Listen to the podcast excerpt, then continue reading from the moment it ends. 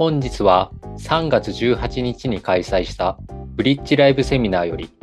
竹蔵様による講演の音声をお届けします。前半のテーマはシリコンバレーバンクの破綻と日本市場についてです。あ皆さん、こんにちは。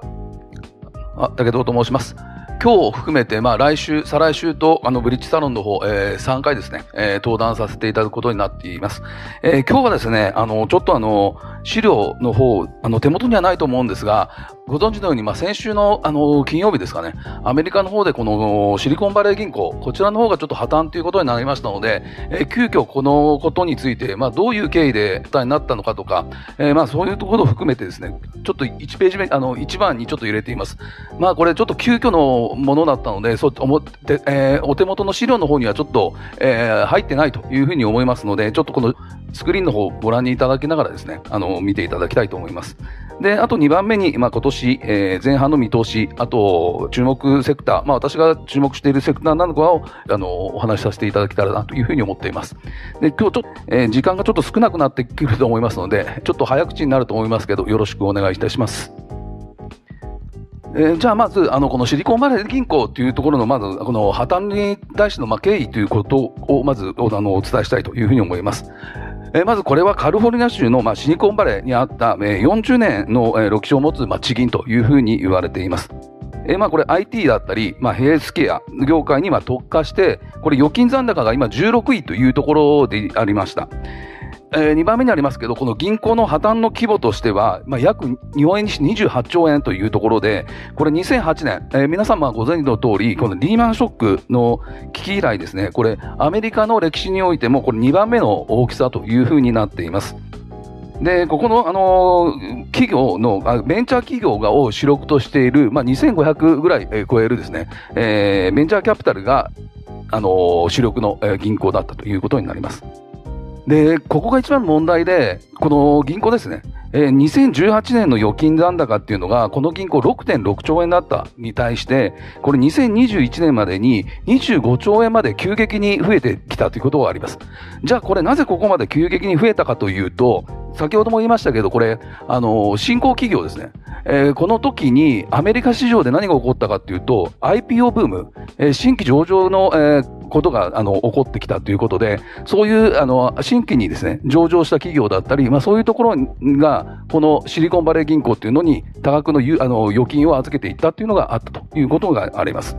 えー、だから、えー、地銀今16番目ってありましたけど、これは2018年だったらもっと下位の、えー、地銀が一気にこの IT の、えー、企業ですね。まあそういうところが預金を増やして結果、えー、地銀の16位までの座を、えー、いったということです。で、この預金、増えた預金を、この銀行は、えー、儲け時短バンクだったら、まあ、長期債ですね。これを、まあ、投資を始めたということがあったということです。で、この投資のほとんどを、実を言うとこれ2022年ということで、まあ、去年頭ぐらいから始めていったということで、えー、があります。で、この2022年からじゃあ何が起こったかというと、アメリカのこのインフレ懸念を抑えるために FRB はこれ、えー、断続的な利上げをずっと行っていたということがあったというふうにおります。で、まあ、住宅ローンなど、あの、消費者にとってだけなく、まあ、えー、資金調達。だから今までは、あの、低金利だったことによって、新興企業もある程度資金調達ができることになっていったんですけど、今、アメリカのこの金利が上昇することによって、調達がうまくできなくなったという要因もあるというふうに思っています。で、この調達が、えー、できなくなった企業。で、今、アメリカの大手、あの、IT 企業もそうなんですけど、えー、リストラ。こちらの方がずっと進んできているというふうにあります。で、このリストラ費用もかさんでですね、プラスあって、この今まで預金を納めていた銀行の、これを、預金を引き出していくというのが、えー、流れ式に起こったというのが現状だというふうに思います。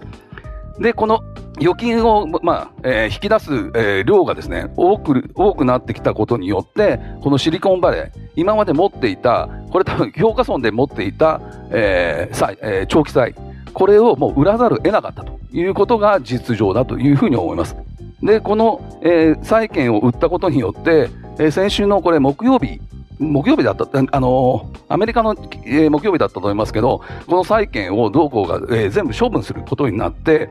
で、これで長期債を約2500億、2500億円ですね。ここで損失を、まあ、出してしまったということになります。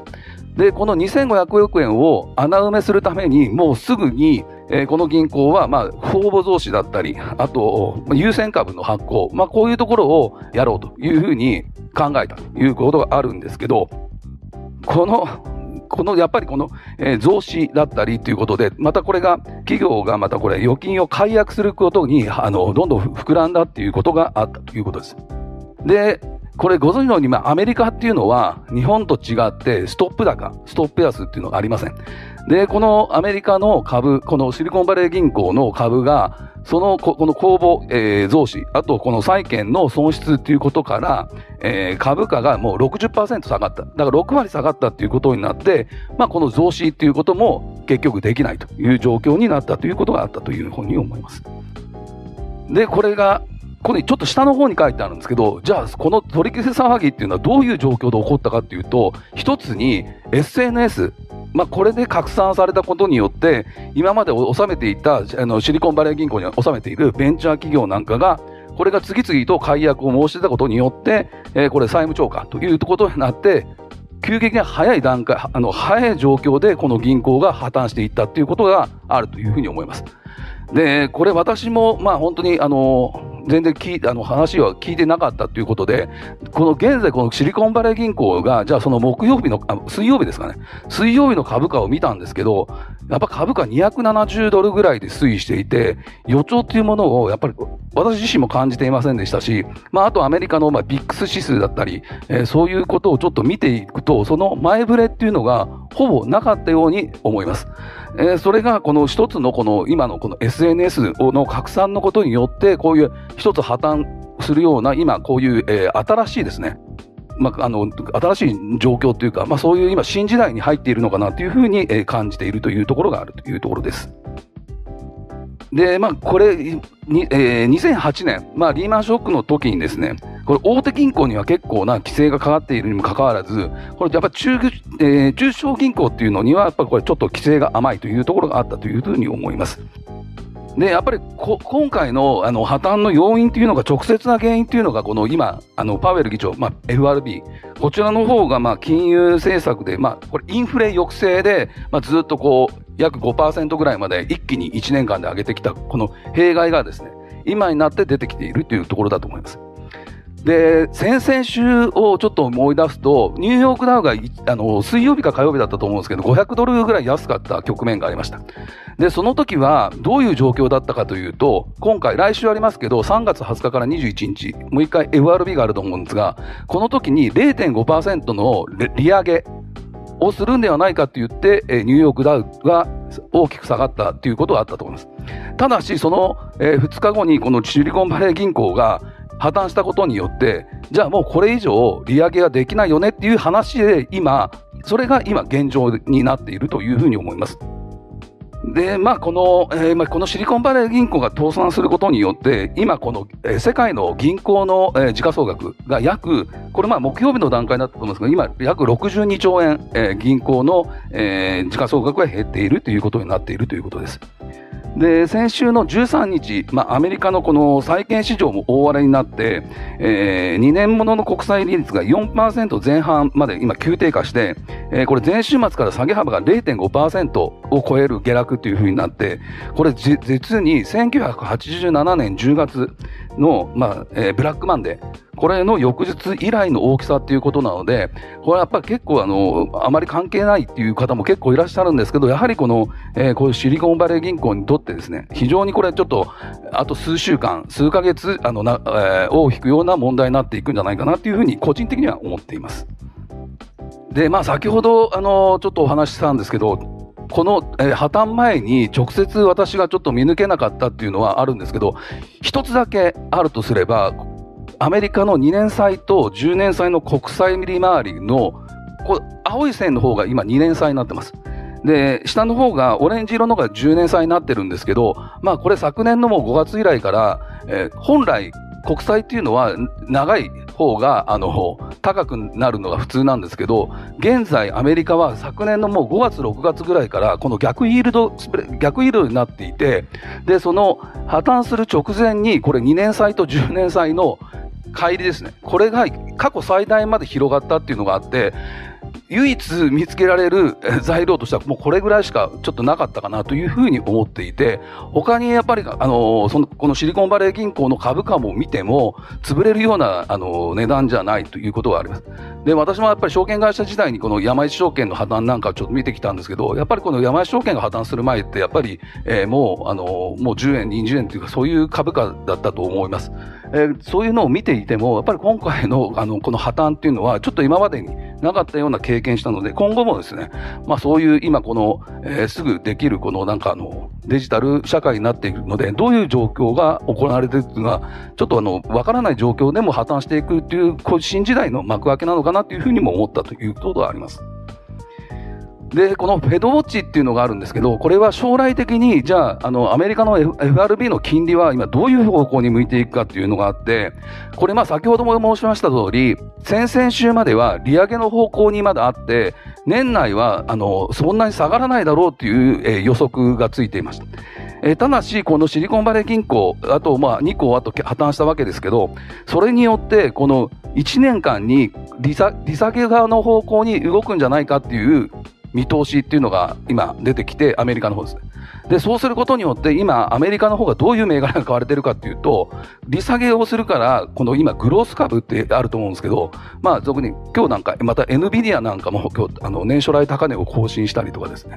まあ、昨日はメタですかね。あの、そういうところも買われたりとか、去年メタメタにま売られたような銘柄が今買われている。まあ、俗に言うグロース株っていうところでだと思います。まあ、そういうことが、この、トータル的に1年間見た場合に、まあ、今このフェドウォッチっていうのが結局利下げの方向になるっていうことで株価はそういうふうに動いているっていうのが今の現状だと思います。えー、ただしこれやっぱり FRB っていうのは、えー、この新型コロナによってまあインフレ抑制のためにずっと利上げしてきたわけで、えー、これは本当に今後、えー、利上げをするのか、利下げをするのか、非常にこれ難しい今局面に入ってきているという状況があるというふうに思います。まあ、それは、あの、新型コロナの時ですかね。これを、あの、利下げ、思い切った利下げ、あとは資金供給を大量に今まで過去を経験したことないぐらいの資金供給を行っているっていうことがあるので、このあの幕引きっていうのは本当に今後ですね、これからその、えー、FRB のあの政策、これはちゃんと見ていく。あとはまあ消費者物価指数だったり失業率だったり、まあそういう指標がですね、非常に大事になってくるんじゃないかなというふうに、えー、思っている次第です。このアメリカの CPI ですね。まだこれ依然として先週発表になった CPI というのは、えー、消費者物価指数まだ6%あります。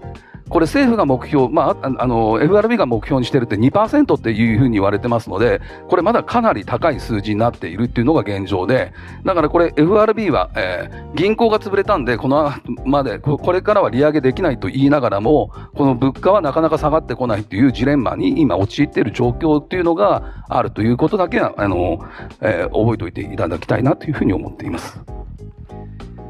で、実を言うとですね、じゃあ先週日本株はすごい弱かったです。で、対してアメリカ株、これナスダック中心に上昇してます。で、それなぜかというと、これ海外投資家、これちょっとあの前後するんですけど、この海外投資家っていうのは日本株を今年の1月から3月の第1週 ,1 週ぐらいまで、これ実に、えー、先物、えー、現物合わせて3兆2000億円買い越してました。これちょっとあのななぜ解雇したかっていうその後また説明しますけど、この解雇したものを先週、このやっぱり、えトピック先物だったりを中心に、まあ、JP モルガンだったり、あと GS、えー、外資系証券が大量にこれ売り越していると思います。この、まあ、詳細の、この、海外投資家が、えー、今週売ってたっていうものは、来週の第4営業日になる。で、来週が、火曜日がちょっと休みになるんで、金曜日に出てくるかもしれないんですけど、多分、今週の、あの、外国人投資家多分1兆円以上は売っているんじゃないかなっていうのが私の想像だということになります。だから先週強かった、あ、先週は今週ですかね。今週アメリカ強かったのは、これ利下利下げに伴ってグロース、だからナスダックに上昇しているような銘柄が買われてっていうことで、今までこっち日本はバリュー株っていうのは結構買われてたんですけど、そういう夏を売ってきているっていうのがあるというふうに感じています。で、今なぜこれ1月から、えー、3月まで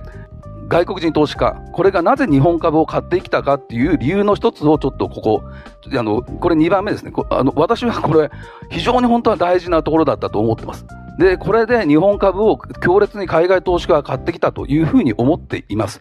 で、ただしこの銀行の破綻によって、今売らざるを得なかった外国人投資家、ヘッジファンドだったりっていうのが出てきたというふうに思っています。これちょっと資料の真ん中のところを見ていただきたいんですけど、えー、これ、これは東証が発表してます。で、東証が、まあこれ継続的に PBR が1倍割れている会社、これには開示を強く要請するっていうのがあります。で、この理由としましては、一番上に書いてありますけど、えー、資本コストや株価への、えー、意識革命ということで、これ企業の方に株価への意識を持ちなさいっていうのを、これ東証が、えー、昨年の末ぐらいからこれ今年にかけてずっと言ってきています。で、今、東証でフォローアップ会議っていうのが開かれている中で、そういうところ、この PBR、えー、1倍割れの企業に開示を求めなさいとか、これ、で、今回これ2月になったら、これ PBR1 倍割れの企業だけじゃなくて、今上場しているプライム市場だったり、スタンダード市場に上場している企業は、すべてこの株価を意識した開示を求めるというふうに出ています。これ確か2月 15, 15日の東証のフォローアップ会議っていうものがで出てくると思いますので、まあ、そこでちょっと見ていただければというふうに思っています。じゃあこの PBR とはどういうことかっていうと、えー、まあこれ、まあ一番下に書いてまあ解散価値とまあ言えるということがあって、このまあ PBR1 倍は株価とこの解散価値というところでの同水準。だから1倍割れっていうのは解散価値よりまあ未満になっているので、まずそこを1倍を目標に、えー、何らかのこの、えー、事業、あのー、計画書、そういうものを出しなさいっていうのが今東証から、出されているものだというふうに、えー、ある。で、今ここの資料を、えー、ご覧にいただきたいんですけど、じゃあ日本企業っていうのは PBR1 倍割れっていうのはどれだけありますかっていうと、まあ昨年から、まあ東証一部からまあプライム市場っていうのに移ってるんですけど、このプライム市場には今922社、えー、約50%というふうに言われています。で、スタンダード市場っていうのが、まあ、その、えー、プライムの真下に、えー、あるんですけど、このスタンダード市場っていうのには、実に934社が、えー、PBR1 倍割れというふうになっていて、えー、市場全体の64%、これが PBR、PBR1 倍割れの企業ですよということになります。対してですね、じゃあアメリカの PBR1 倍割れ企業っていうのはっていうと、えー、アメリカは5%しかありません。で、欧州は24%ということになっているということです。で、対して今、ここに書いてありますけど、えー、日本のですね、トピックス500、500、トピックス500にの銘柄に対しても43%が実に PBR1 倍割れているということが、えー、この東証から発表されているというのがあるということです。で、これはですね、まあ、東証さんが発表している、えー、PBR1 倍割れのじゃあセクターっていうのはどれだけあるかということを言いますと、今これ33業種、あの、日本にはあります。そのうちの17業種が実に、えー、PBR1 倍を割れているという状況です。で、まあ、先週は大きく下がった銀行。銀行のこの PBR っていうのは0.3倍です、セクターで。で、あとご存知の鉄鋼ですね。日本製鉄、えー、中心に今年結構上がってたというふうに思います。その、えー、鉄鋼の PBR 見ていただけると0.6倍。で、あとまあ工業。これが0.6倍。あとまあ紙パルプですかね。このあたりが0.5倍っていうふうに、まあ、セクター内でも結構このやっぱり1倍割れのセクターっていうのがやったと。3月の来週の木曜日ですかね。実に、本当はその時トピックスは昨年来高値を更新して日本株最強というふうに言われた時があったと思います。で、その時の中心に上がっていたのがこれ銀行だったり、まあ、鉄鋼だったというふうに思っています。で、じゃあこの PBR1 倍割れの企業がどういうことを今後やっていくのかなっていうふうに考えたときには、やはりですね、今この下の方にちょっと書いてあるように、えー、増配、あと配当成功の引き上げ、あと、まあ、自社株買い、えー、自社株、えー、の焼却ですね。あとは、まあ、えー、TOB をする企業も、あの、まあ、親会社が有料になったりとか、まあ、そういう企業があれば、えー、TOB、まあ、そういうところも、あの、含まれてくるんじゃないかなというふうに思います。まあ、あと、まあ、えー、そういうところがですね、今後見込まれるんじゃないかなというふうに思っているというところです。で、そういうことを見越してか何かちょっとわからないんですけど、このアクティビストっていうのを、お名前聞いたことあるということあるんですか？このアクティビストっていうのは、あの、物言う株主というふうにあって、企業の方に株主提案を行うっていうところがね、まあ、よく村上ファンドというのをよく聞かれると思うんですけど、これがまあ一つのこのアクティビ、あのアクティビストっていうところにあると思うんですけど、で、この今表、2014年、じゃあこのアクティビストっていうのを数を見ていただくと、8社しかなかったと。日本、日本企業に対してのアクティビスト8社しかなかったっていうところは、これ昨年12月末を見ると、68社までこれアクティビスト、これだから、えー、企業に株主提案を行ったり、この、えー、議決権をですね、行使するような形で、えー、企業に何かしらの動きを促すっていうのの、えー、ファンド数が今68件まで増えてきているということが今、えー、これ日本です。日本に参入したアクティビストの数というふうにあります。で、これはですね、えー、その、じゃあ、アクティビストがですね、えー、株主提案を行った、提出したあの数というふうになります。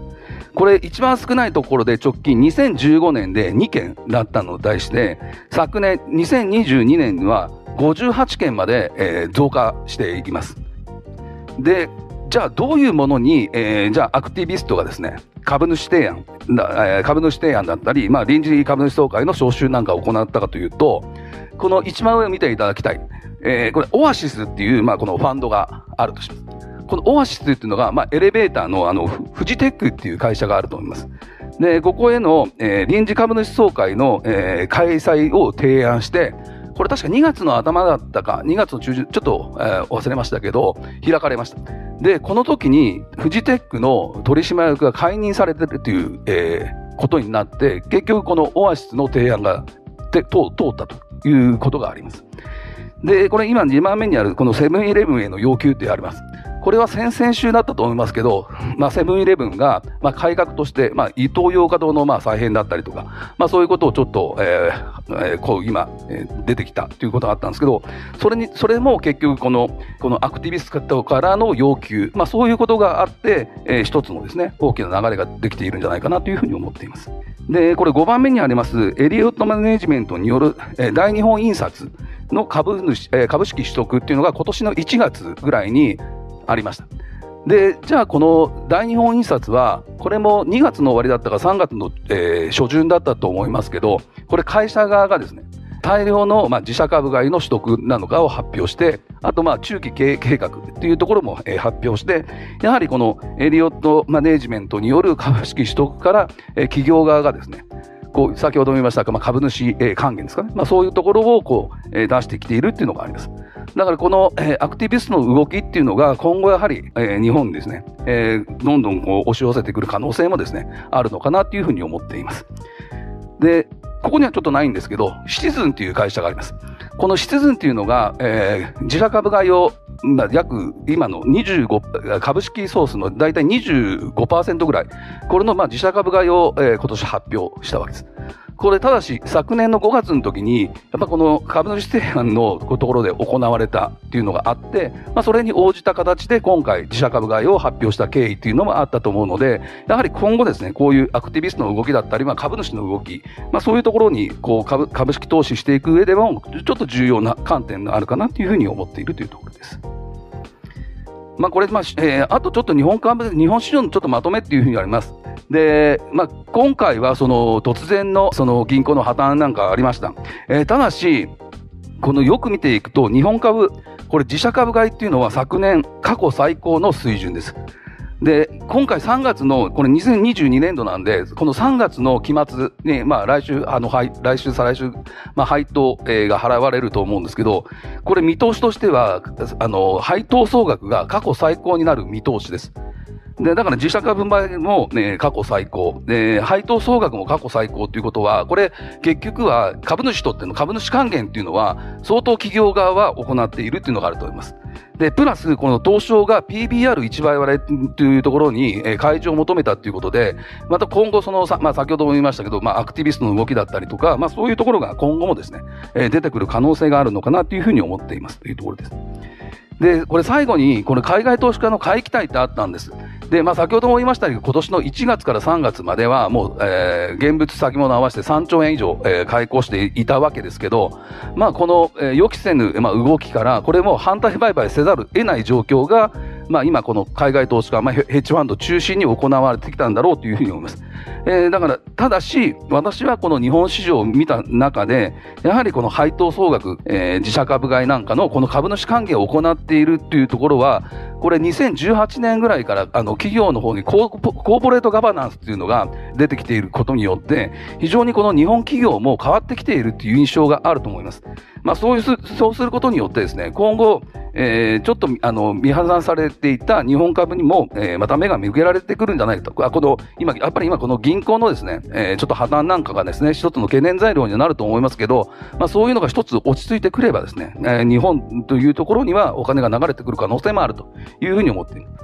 で、これ、あともう一つ、一つ大きな焦点として、あの、まあ、ご存知のように、昨年からプライム市場、あ、東証一部からプライム市場だったり、えー、東証二部からスタンダード市場っていうのがありました。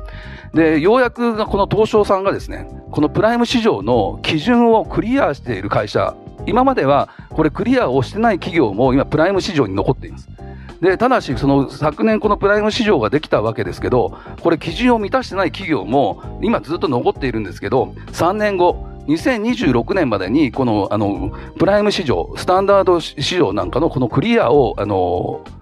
え、クリアできない企業は、もうそのプライム市場をまず上場廃止にして、その1個下のスタンダード、え、市場に上場にをしなさいとか、まあそういう基準を明確に3年後にはもうなってきましたので、これ企業側はその、え、プライム市場に残るとするならば、何かしらの手を打ってこないといけないというふうなことも考えられるということで、非常にこの企業側にもプレッシャーがかかってくるんじゃないかなというふうに考えているというところです。まあそういうところも含めてですね、まあ日本株っていうのも、え企業のえ今また変革もあるのかなというふうに思っているというところです。こちらは3月18日に開催されたブリッジライブセミナーの前半です。この後に配信される後編もぜひご視聴ください。本日も最後までご視聴いただきありがとうございました。ぜひこの番組への登録と評価をお願いいたします。ポッドキャストのほか公式 LINE アカウント、Twitter、Instagram、TikTok、Facebook と各種 SNS においても投稿しているので、ぜひフォローもよろしくお願いいたします。いろはに通してぜひ検索してみてください。また、株式会社インベストメントブリッジは、個人投資家向け IR 企業情報サイト、ブリッジサロンも運営しております。こちらも説明欄記載の URL よりぜひご覧ください。